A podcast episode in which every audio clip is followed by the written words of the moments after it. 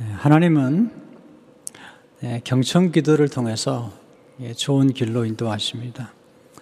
경청 기도란 듣는 기도이죠. 하나님의 음성을 듣는 기도. 네.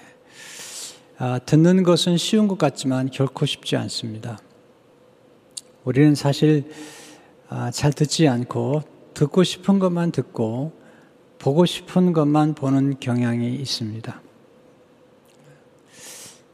정말 경청한다는 것은 쉬운 게 아닙니다. 경청한다는 건 집중해서 듣는 것이고 또 관심을 기울여 듣는 것입니다. 우리 누군가 우리에게 경청해 줄 때 우리는 우리 자신이 존귀하다는 느낌을 갖게 됩니다. 경청은 사람들을 치유해 주고 또 자존감을 높여주기 때문에 경청은 부모에게 아주 중요한 훈련이 되기도 합니다. 때로 자녀가 말도 안 되는 것 같은 이야기들을 진지하게 경청해 주다 보면 자녀의 자존감이 높아지고 또 자녀들이 자기가 하는 말이 소중한다는 사실을 깨닫게 되면 부모와 진지한 소통을 나누기 시작합니다. 이렇게 듣는 게 중요하다면 하나님의 음성을 듣는 건 더 중요한 것입니다. 경청이란 한문은 기울 경과 들을 청이란 단어로 되어 있습니다. 경청이란 귀를 기울여 듣는 것입니다. 하나님 우리에게 귀를 기울이고 나와 하나님께 들으라 말씀하고 있죠. 오늘 3절을 보시면 너희는 귀를 기울이고 내게로 나와 들으라. 그리하면 너의 영혼이 살리라. 네, 귀를 기울이고 내게 나와 들으라. 경청이 하나님께 듣는 것이라면 그냥 귀를 기울이는 것보다 더 높은 차원의 경청이 있죠. 경청이란 한문 가운데 또 다른 한문이 있어요. 이 경청이라는 한문은 공경할 경과 들을 청으로 되어 있어요. 귀를 기울여 듣는 경청과 함께 공경할 경과 들을 청으로 되어 있는데 경청이란 공경하는 마음으로 듣는 것입니다. 경외하는 마음으로 듣는 것입니다. 그러니까 특별히 하나님의 음성을 들을 때는 경외하는 마음으로 하나님을 존귀는 마음으로 듣는 것이 축복이 됩니다. 경청은 놀라운 축복을 가져오죠. 이절에 보시면 너희가 어찌하여 양식 아닌 것을 위해 은을 달아주며 배부르게 뭐 하지 못할 것을 위하여 수고하느냐 내게 듣고 들을지어다. 그리하면 내가 좋은 것을 먹을 것이며 너희 자신들이 기름진 것으로 즐거움을 얻으리라. 3절을 보시면 너희는 귀를 기울이고 내게로 나와 들으라. 그리하면 너희의 영혼이 살리라. 내가 너희를 위하여 영원한 언약을 맺으리니 곧 다윗에 결락한 확실한 은혜니라. 그리고 55장 12절에 보시면 너는 기쁨으로 나가며 평안히 인도함을 받을 것이요. 그러니까 하나님의 음성에 귀를 기울이고 경청할 때 우리는 다섯 가지의 축복이 이사야 55장에 나와 있죠. 첫째로 경청할 때 좋은 것을 먹게 되죠. 네, 참된 양식과 음료, 하나님의 말씀이죠. 둘째는 경청할 때 기름진 것으로 즐거움을 얻게 됩니다. 마귀는 절대로 즐거움을 주지 않습니다. 마귀는 우리를 두렵게 하고 불안하게 만들고 아, 좌절하게 하고 불쾌하게 합니다. 하나님의 음성을 정말 들으면 기쁨과 즐거움과 유쾌함이 찾아오는 것입니다. 셋째, 경청할 때 영혼이 소생합니다. 네, 낙심된 영혼이 하나님 음성을 들을 때 소생하죠. 사람도 낙심이 있다가 좋은 소식이나 또는 가족이 방문한다는 얘기만 들어도 갑자기 벌떡 일어나시더라고요. 근데 하나님의 음성을 듣게 될 때 우리 시들은 영혼들이 소생하는 축복을 누리게 됩니다. 넷째는 경쟁할 때 하나님의 허락한 확실한 은혜를 받게 됩니다. 자, 경청한다는 것은 청정한다는 것이고 또 청종한다는 것은 순종을 의미합니다. 하나님 모든 축복은 순종을 통해서 오는 것이죠. 그래서 경청하게 되면 하나님 놀라운 은혜가 예비되을 뿐만 아니라 경청한다는 것은 하나님을 경외하는 것이죠. 성경을 한번 읽어보세요.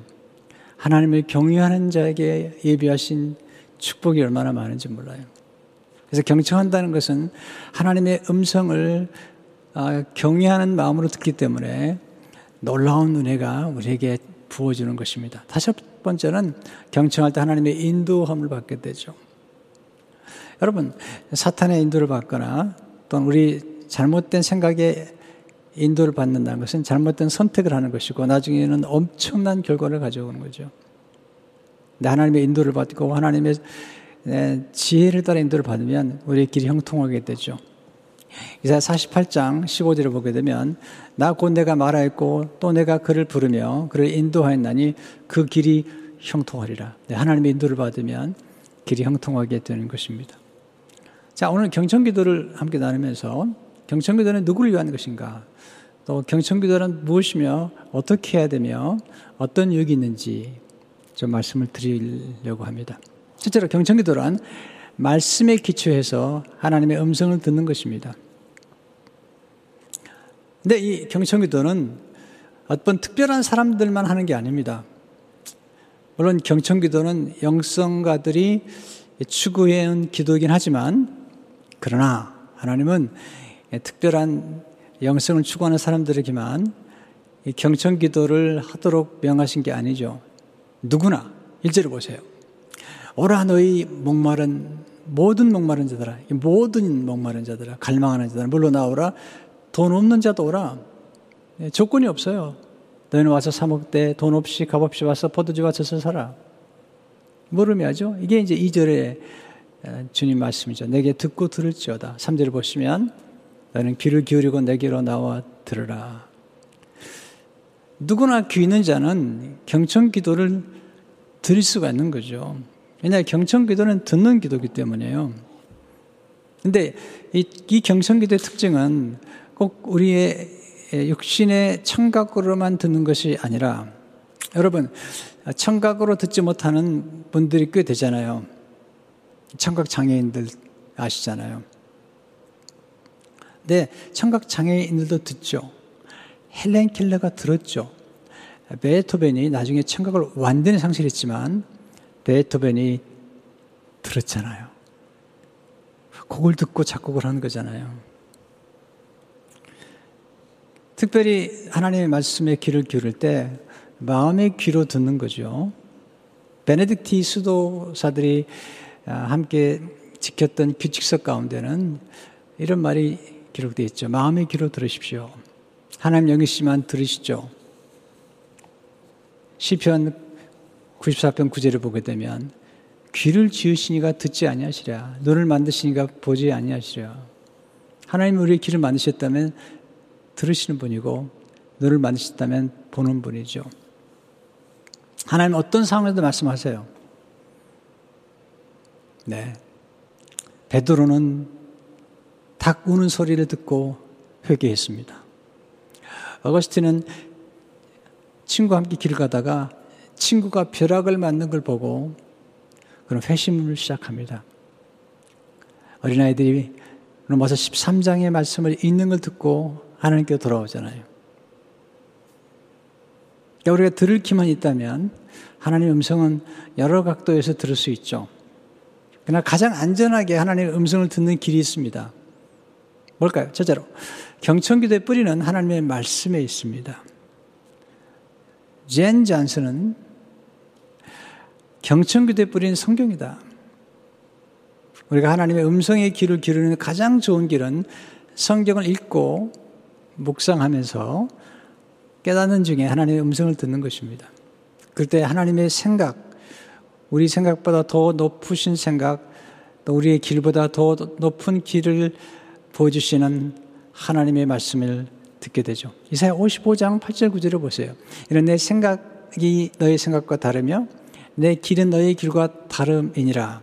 여호와의 말씀이니라. 이는 하늘이 땅보다 높음 같이 내 길은 너의 길보다 높으며 내 생각은 너의 생각보다 높음이니라.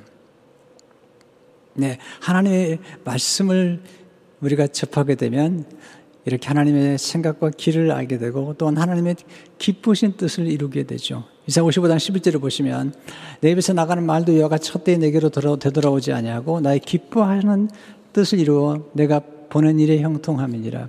하나님의 말씀이 형통하죠. 하나님이 우리 인도하실 때 가장 안전하고 복된 거죠. 우리가 하나님의 음성을 듣는 가장 중요한 이유는 하나님의 인도를 받기 위한 것입니다. 우리 많은 음성을 들어요. 많은 소리를 들어요. 제가 하나님의 음성에 관심을 갖게 된 것은 제가 미국에 오면서 그리고 신학교를 졸업하고 목회자의 길을 들어서면서부터 고민하기 시작했어요. 여러 음성이 들리는 거예요, 제게. 근데 궁금한 거죠. 이게 하나님의 음성인지 아니면 마귀의 음성인지 아니면 내 양심의 소리인지 아니면 세상의 소리인지 아니면 옛날에 내가 어, 어느 누구에게 들었던 소리인지를 잘 모르겠는 거예요. 또 특별히 제 성향과 기질이 뭐냐면 제 기질이 우울 담집이거든요. 우울 담집. 아주 민감한 사람이고요. 또 제가 A형이기 때문에 약간 A 타입이에요. 그래서 완벽주의적인 성향을 가지고 있을 뿐만 아니라 굉장히 예리하고 민감하고 비판적인 사람이에요. 아, 그런 성향을 가졌다는 거예요. 그러니까 지금은 좀 나이도 들고 인생을 보는 안목도 달라져서 많이 바뀌었지만 결혼 초기에는 아주 예릴 뿐만 아니라 굉장히 비판적이었어요. 그런데 놀라운 사실은 제가 비판적이고 또 어, 이런 기질을 가진 것은 문제가 되는 게 뭐냐면 내게 스스로가 내게 말하는 거예요. 너는, 너는 되는 게 없다는 거예요. 이대 같은 음성이에요. 너는 설계할 자격도 없어.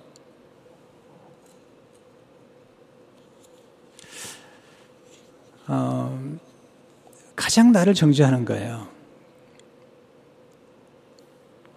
나를 심판하고 저 자신을 참수하는 거죠. 자, 그러다 보니까 이게 상대적으로 무슨 일이 벌어지냐면 내 자신을 제가 정죄하고 비판하다 보니까 자연스럽게 제 아내를 정죄하고 비판하는 거예요. 결혼 초기에 제가 경험했던 거예요. 제가 제 아내를 미안하게 생각해요. 결혼 초기에 정죄감을 많이 줬어요. 제가 교회 첫 목회할 때 그렇게 아, 사례비를 많이 받지 못했어요.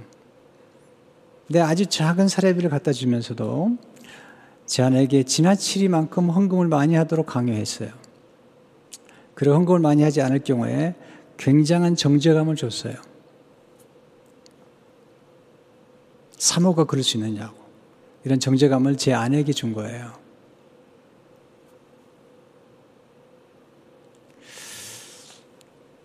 아, 이런 성향들은 사실 약간 젊은 목회자들에게 나타나는 것 같아요.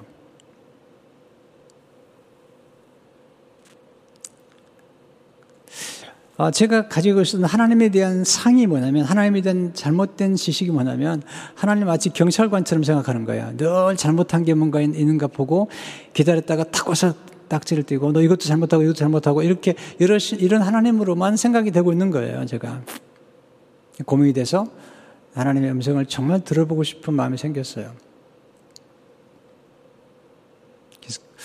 어떻게 하나님 음성 들으셨을까? 그래서 그 하나님의 음성을 듣는 법을 가르쳐 주는 책들을 좀 읽기 시작했고요. 그리고 그 무렵에 84년에 처음으로 quiet time, QT를 배우기 시작했어요. 그러면서 QT를 통해서 하나님의 음성을 듣는 그런 법을 배웠고 훈련하기 시작했습니다.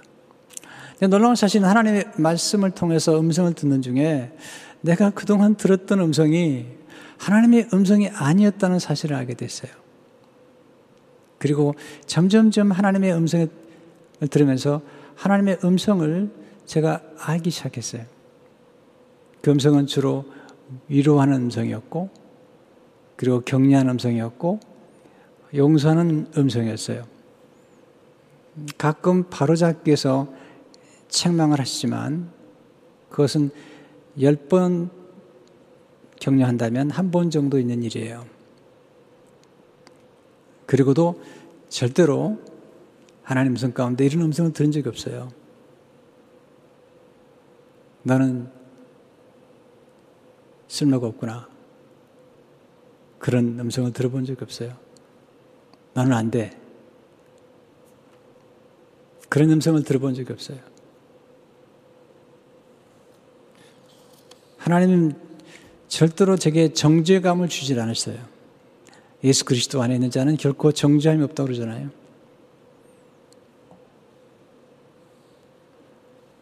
이사야 40장 1절을 보세요. 너희 하나님 이르시되 너희는 위로하라. 내 백성을 위로하라. 이 절을 보시면 너희는 예루살렘의 마음에 닿도록 말하며 그것에게 외치라. 그 노예의 때가 끝났고 그 죄악이 사함을 받았느니라. 헤니나영은 이 한 절의 말씀 가지고 한 권의 책을 썼어요. 어떤 음성을 들었다는가? 마태복음 3장 17절의 말씀이죠. 하늘부터 소리가 있어 말씀하시는 내 사랑하는 아들이요 내 기뻐하는 자라 이는 내 사랑하는 딸이요 내 기뻐하는 자라 하시니라. 이 음성을 들으면서 제 삶이 점점점 변화되기 시작했어요. 그리고 제 아내를 향한 정죄감이나 그리고 비판 하는 눈빛이 사라지기 시작했어요.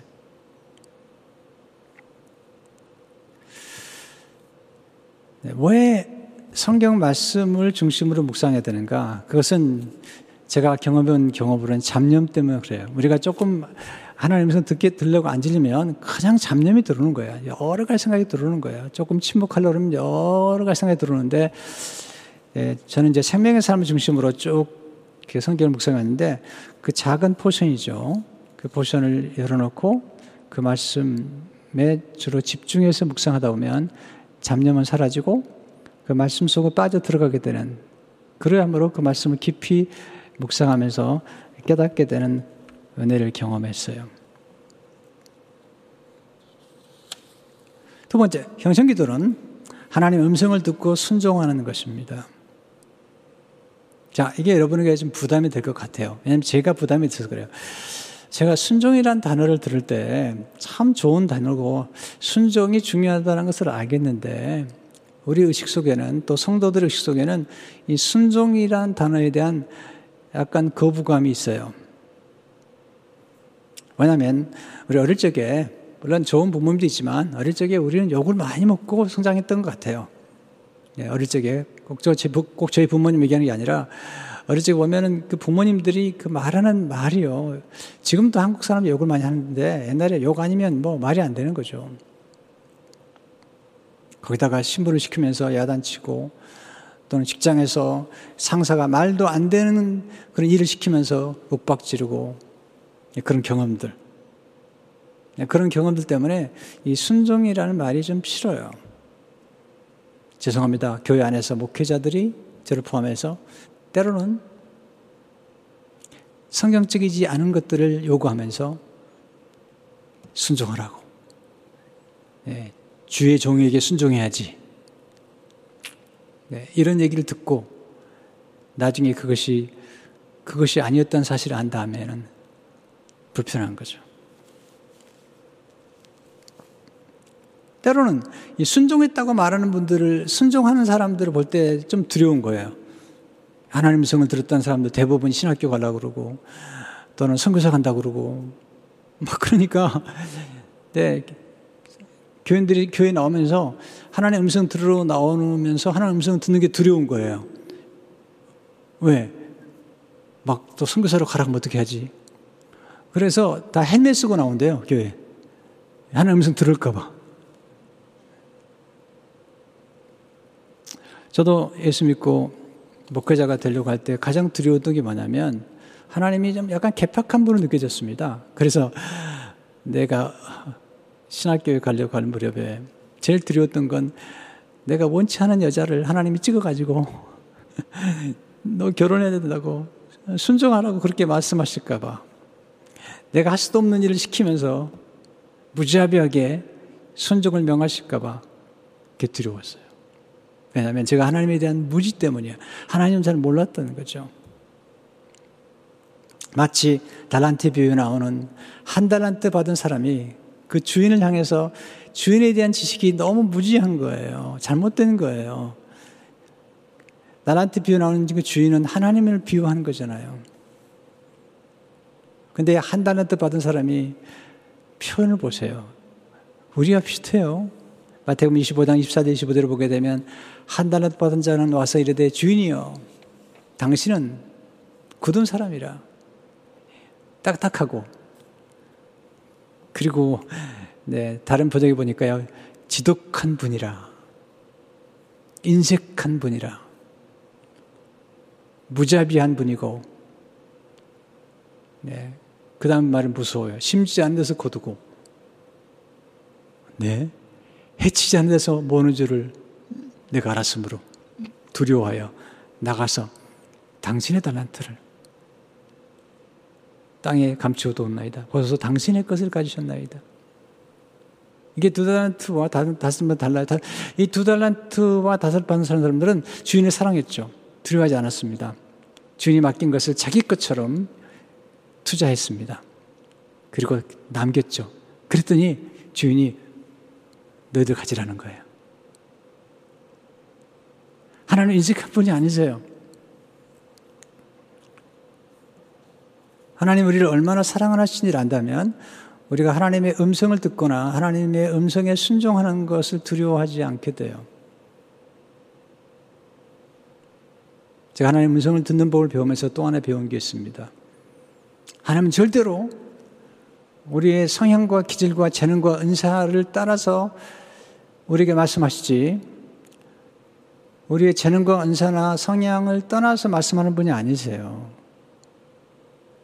또한 우리가 받은 교육과 경험을 통해서 말씀하시는 것이지, 네, 우리가 할 수 없는 것, 네, 그걸 시키면서, 네, 그것도 못해? 라고 노려보면서 즐기는 그런 하나님이 아니세요. 저는 두 자녀를 키우면서 하나님을 배우게 됐습니다. 제 아버지가 되면서 두 자녀가 할 수 없는 것을 강의해 본 적이 없습니다.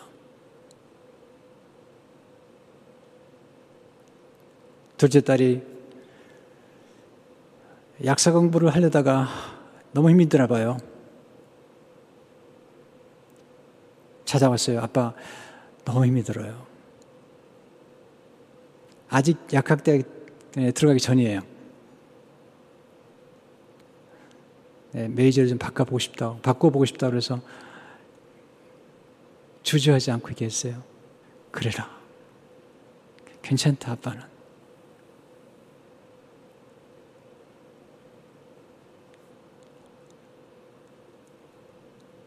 저는 하나님 음성을 들을 때 하나님이 때로 제가 정말 하기 싫은 것만 골라서 명령하는 분인 줄 생각했어요. 절대 그런 분이 아니셨어요.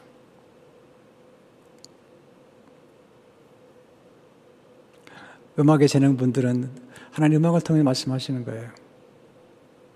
예술가들은 예술 통해서 말씀하시는 거죠.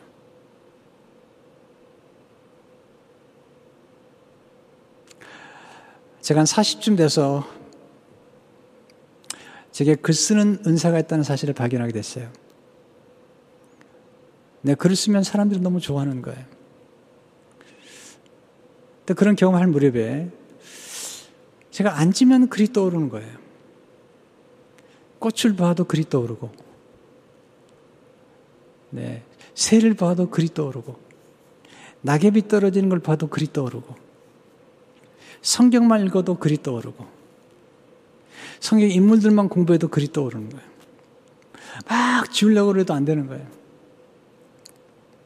하루는 하나님께 나가서 하나님 너무 괴롭습니다. 제가 목회자인데 왜 이렇게 글이 떠오르죠? 하나님 에게 말씀하셨어요. 주민아, 영웅으로 말씀하신 거죠. 내가 준 거다. 그걸 통해서 일하도록 하라. 우리 하나님의 음성을 듣는 가장 좋은 태도는 뭐냐면 전적으로 하나님을 신뢰하는 겁니다. 하나님이 들리는 음성은 가장 우리를 위해서 우리를 최상의 길로 인도하기 위한 것이거든요.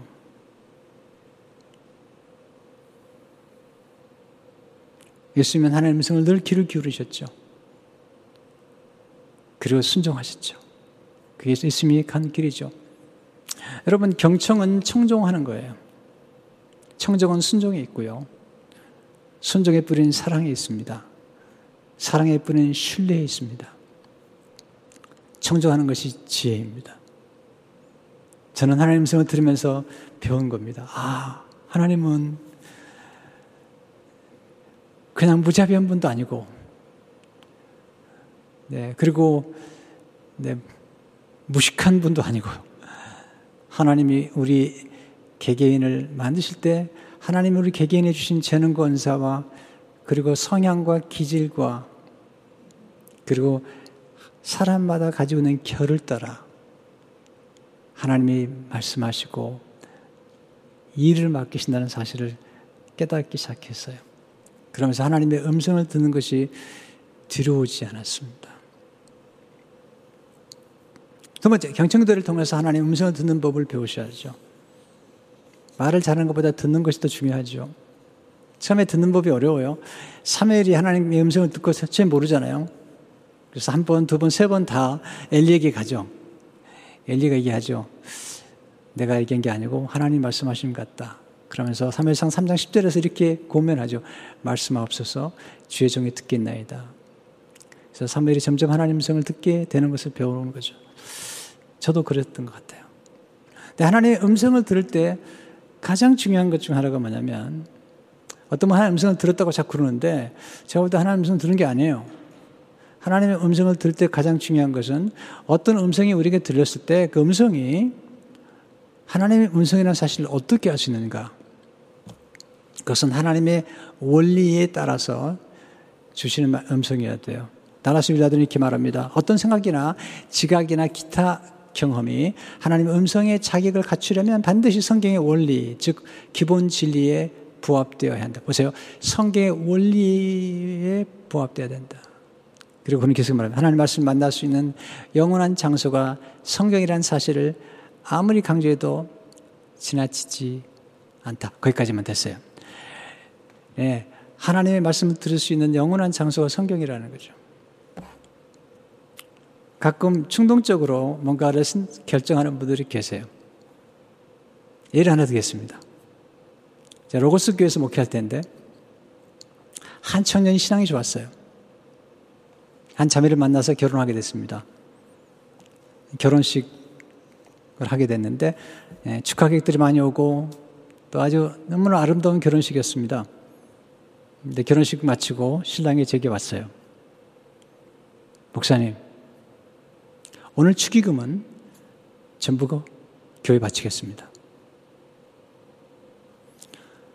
제가 한마디로 얘기했습니다. 안 된다. 깜짝 놀라더라고요. 아니, 목사님이 기뻐할 줄 알았는데, 결혼했다면, 첫째, 부모를 떠나 아내, 아내와 아빠에 결혼했다면, 이제는 부모를 공경하되, 이제는 두 사람이 중에서 이런 결정을 하더라도 두 사람이 결, 상의해서 결정을 해야 된다는 거. 첫째. 두 번째, 결혼 축의금은 헌금하라고 주는 게 아니고 두 사람이 결혼했을 때 결혼 생활에 아주 기초적인 기반을 갖, 갖도록 그것으로 살림을 장만하든 또 나중에 집을 살 때 다운피해를 하든 기반을 장만하도록 그렇게 많은 친척들과 친구들이 그렇게 축의금을 주는 거라고. 나중에 더 성장하고 잘 돼서 하나님께 드리면 되는 거라고.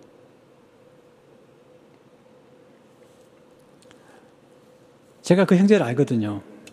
아주 좋은 형제인데 충동적으로 뭔가 결정할 때가 많았던 거예요.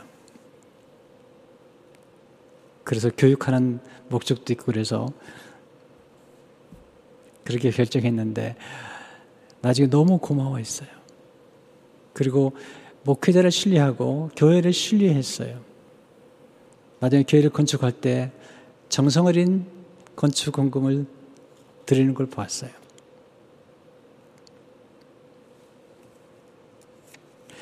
그러니까 어떤, 어떤 음성을 들었을 때 그 음성이 성경적인지 또 하나님의 어떤 원리에 맞는 것인지 뭐 어떨 때는 옥합을 깨뜨릴 수도 있죠.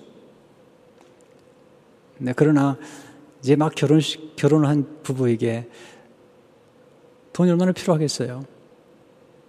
또 그것은 부모님들이 열심히 그동안 쌓아가지고, 네, 심어가지고 거두게 되는 거거든요.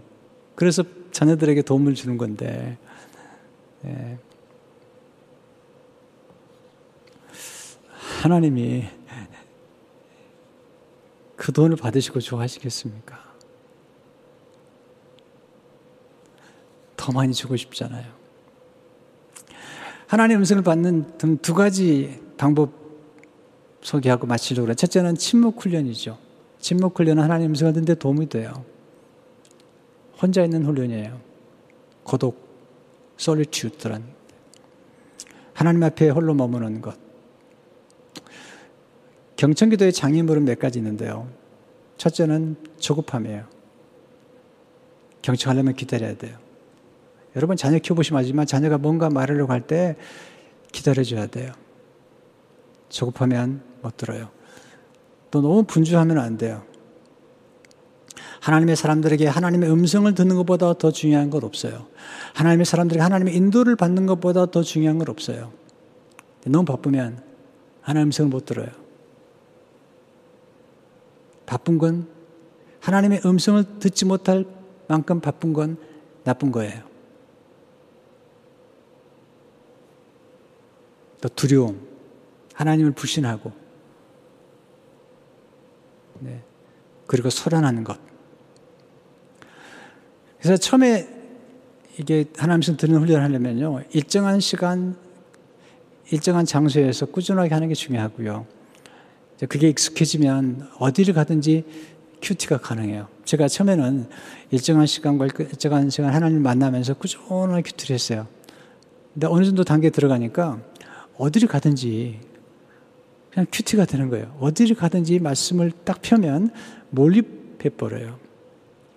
그래서 차를 고치러 갔다가도 대기하는 시간 동안에 한 30분 정도 말씀 묵상하게 되면 예, 새벽에 증가할 수 있는 말씀이 나오는 거예요. 몰입하기 때문에. 비행기에서도 때로는 네, 몰입해서 하나님 음성을 듣고 어떨 때는 설교 3편, 4편을 비행기에, 한국 가는 비행기에서 또는 작은 책자 하나를 완성한 경험도 있어요. 너무 조용하니까. 또 이렇게 하늘에 올라가니까 하나님과 가까워서 그런지 영감이 잘 떠오르더라고요. 하나님 성을 듣는 것 중요한 거죠. 폴 트리니에가 말하죠. 내게 있어서 가장 중요하게 생각되는 것은 하나님의 말씀을 듣는 것이고 그 외에는 어떤 것도 중요하다고 생각하지 않습니다. 이러한 하나님 말씀은 침묵 저편으로 들어가야 들어갈 수 있습니다. 그러면 침묵은 그 자체 목적이 있는 것이 아니라 들을 수 있는 환경을 만들어내는 방편일 뿐입니다. 하나님이 그렇게 소리를 지른 분이 아니잖아요. 저는 누가 소리 지르면 싫더라고요. 또 교회에서도 소리를 지르는 거 되게 싫어해요. 왜? 이사야 42장을 보세요.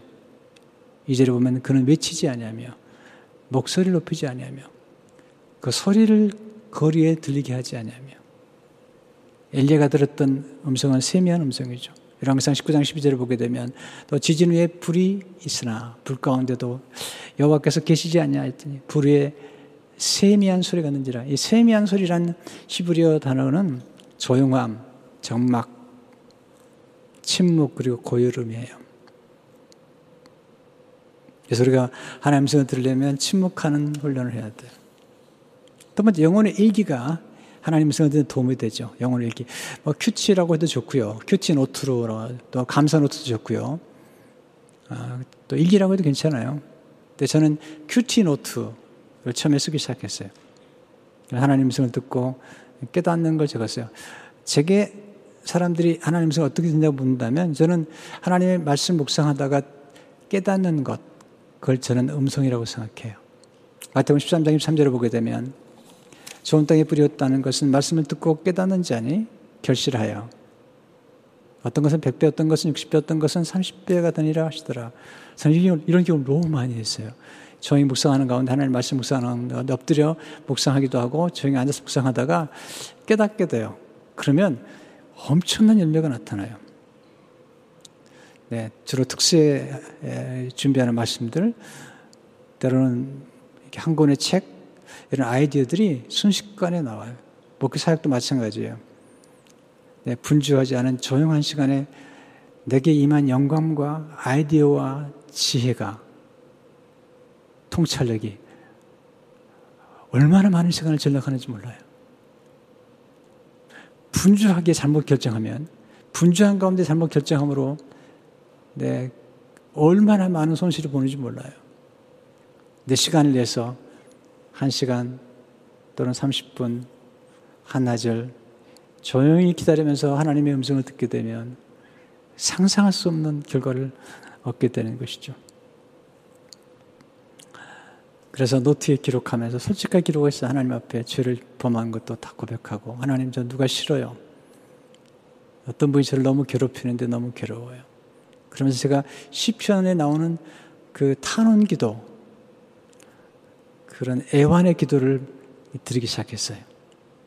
그때마다 하나님 찾아오셔서 저를 위로하셨어요. 또 내가 지은 죄를 고백할 때 하나님이 이렇게 말씀하시더라고요. 내가 고백하니 내가 다 안다.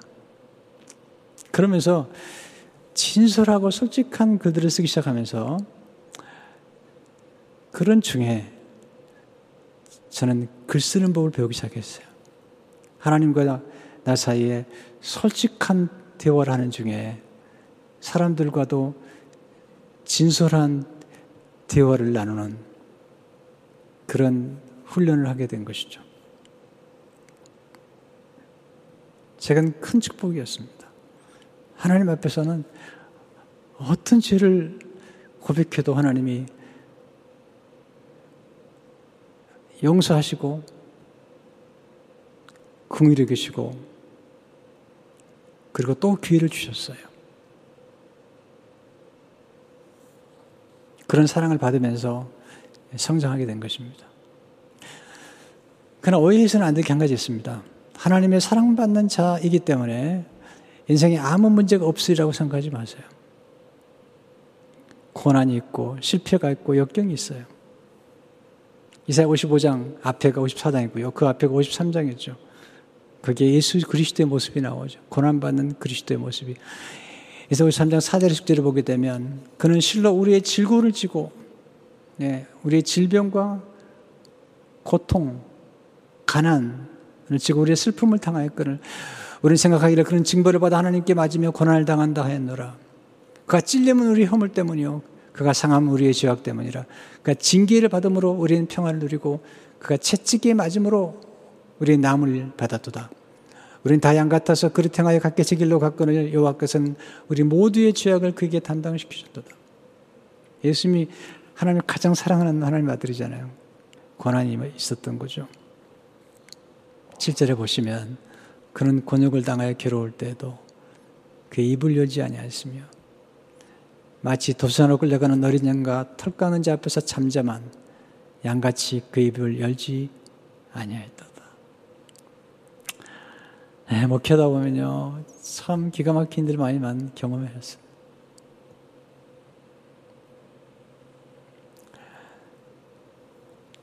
성도 여러분, 하나님 사랑받는 자들이 받는 고통은 신비예요.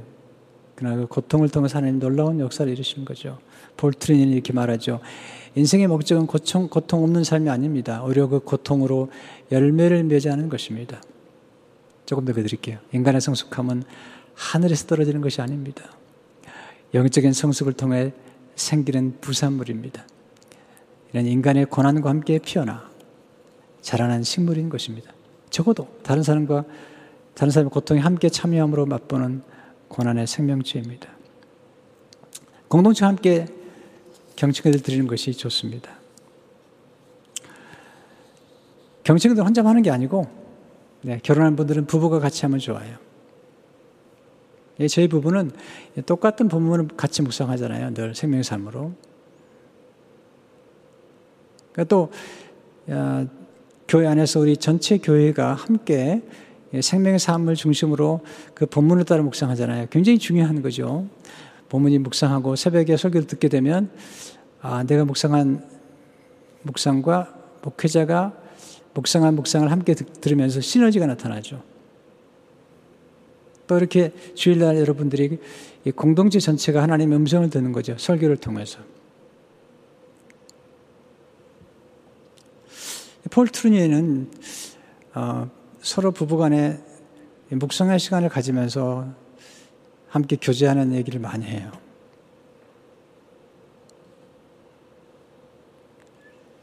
공동체가 함께 음성을 듣는 거 참 중요하잖아요. 헨이 나오는 이렇게 말합니다. 공동체 훈련은 그런 우리, 우리에게 함께 침묵하는 법을 가르쳐 줍니다. 이 훈련된 침묵은 당황하여 어쩔 줄 모르는 침묵이 아니라 우리를 나란히 부르신 주님에게 힘써 시선을 모으는 침묵입니다. 그럴 때 우리는 같은 하나님께 아주 친밀하고 독특한 사랑을 입은 자들로 알게 됩니다. 시선을 함께 모으는 침묵. 이런 침묵이 중요한 것입니다. 성도 여러분, 하나님의 음성을 듣는 걸 두려워하지 마세요. 하나님은 그렇게 무자비하거나 그리고 윽박지르는 분이 절대 아닙니다. 하나님은 온유하신 분이에요. 그리고 지혜로우신 분이세요. 하나님 우리를 만드실 때 각 사람에게 재능과 은사와 기질과 성향과 그리고 교육과 경험을 하도록 만드셨어요. 그걸 무시하는 분이 아니었어요. 하나님 절대로 우리 인간의 재능을 낭비하는 분이 아니었어요. 심지어는 고난도 낭비하지 않으세요. 하나님을 신뢰하세요. 그리고 말씀을 따라 기도하시면서 하나님의 음성의 귀를 기울여 보세요. 하나님 최고의 길로 인도하세요. 하나님의 음성을 듣고 또 하나님께 조용히 이렇게 대화하는 이런 기도를 하게 되면 예, 사람들의 말도 잘 듣게 돼요. 곧 유금을 넘어선 마음의 목소리를 듣게 돼요. 그리 함으로써 소통이 가능한 거죠. 통하지 않으면 고통이 오는 거예요. 중요한 건 하나님의 음성을 들을 때 언제나 하나님의 일정한 원리와 하나님의 법칙과 네, 하나님의 규례를 따라서 들어주신다는 사실 잊지 말아야 돼요. 그렇게 잘 들으면 우리 삶이 풍요롭게 성숙하는 것을 경험하게 됩니다. 경청들을 통해서 하나님의 음성을 듣고 하나님 인도를 받아 풍성한 삶을 누리시기를 주 이름으로 축원합니다. 하나님 아버지 감사합니다. 오늘 말씀을 통해서 우리를 도와주시고 깨우쳐 주신 것을 감사합니다. 사탄의 소리, 참수하는 소리, 정죄하는 소리를 듣지 않게 하시며 듣더라도 분별하고 거절하게 하시며 세상의 소리도 아니라 우리 스스로 만들어낸 소리도 아니라 과거에 들었던 상처받던 소리도 아니라 하나님의 세미한 음성, 하나님의 사랑의 음성, 하나님의 위로의 음성, 그 음성 듣고 우리의 삶이 풍요로워지도록 축복해 주옵소서. 예수 이름으로 기도합니다. 아멘.